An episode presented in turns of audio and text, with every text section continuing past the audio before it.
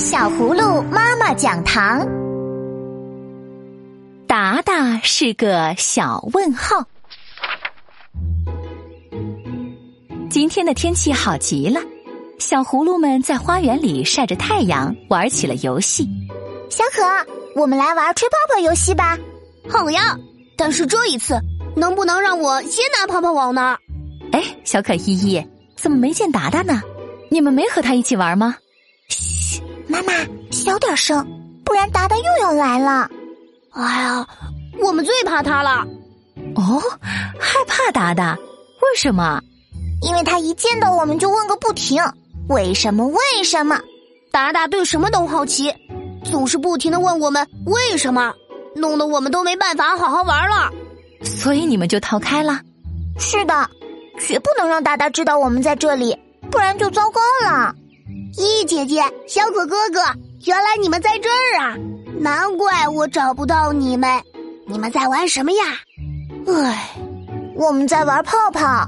小可哥哥，泡泡为什么能飞上天呢？为什么是彩色的？为什么是圆形的而不是方形呢？天哪，又来了！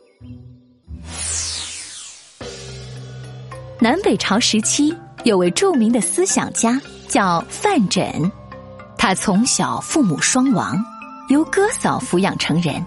他非常渴望读书，但哥嫂都是穷苦人。无法满足他这个心愿，可范缜并未因此而灰心，他一边放牛，一边坚持刻苦自学。时光飞逝，不知不觉，范缜已长成了一个青年。他对知识的渴求与日俱增，但苦于没有名师指点，自学时经常遇到不明白的问题。他听人说，沛国的刘瑜很有学问。就决定拜刘瑜为师。范缜步行了十几天才到刘瑜家，他向刘瑜说明了来意，并主动帮刘瑜挑水、劈柴、收拾庭院。刘瑜考察了一下他的学问，觉得他的基础不算太好，但见他这么勤奋，就收下了他。有了老师的指点，范缜在读书时遇到困难，就再也不用发愁了。他的学习劲头更大了，每天他早早就爬起来帮老师干活儿。上课时谁都没有他听得专注认真。晚上同学们都睡着了，只有他还在捧着书钻研。范缜勤于思考，总有问不完的问题，但由于他的知识底子薄，一开始他向老师提出的问题十分浅显，有时甚至幼稚可笑。同学们都很轻视他，老师偶尔也没耐心为他解答，但范缜并不觉得自己丢人，仍然坚持不懈的下着笨功夫。随着学问一天天增多，他的问题也越来越有难度，越来越深刻，有时竟连刘瑜也回答不上来。最后，勤学好问的范缜终于成为我国著名的思想家。原来知识渊博的范缜，曾经也是一个有很多问题的孩子啊。对呀，学习是人类进步的途径，人有了疑问，才有探索知识、寻求答案的动力。达达的做法呀，不但没有错，反而是很值得夸赞的好习惯呢。以前我总觉得达达像个小问号，走到哪里都要问。可是这会儿，我觉得他很可爱。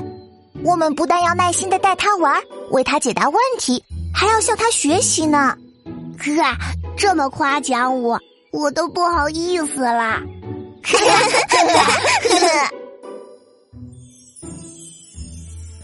小朋友们，你还记得吗？你也曾是跟在爸爸妈妈身后，为什么的小尾巴。现在的你已经慢慢长大。可是，千万别丢掉勤学好问的好习惯，因为它会让你变得好奇又多思，获得越来越多的知识。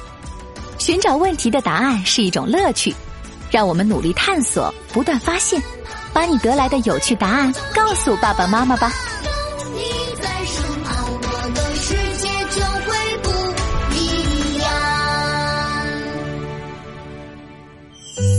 小葫芦妈妈讲堂是与宝贝一起成长的温暖瞬间，让每个男宝勇敢自信，让每个女宝怀揣梦想。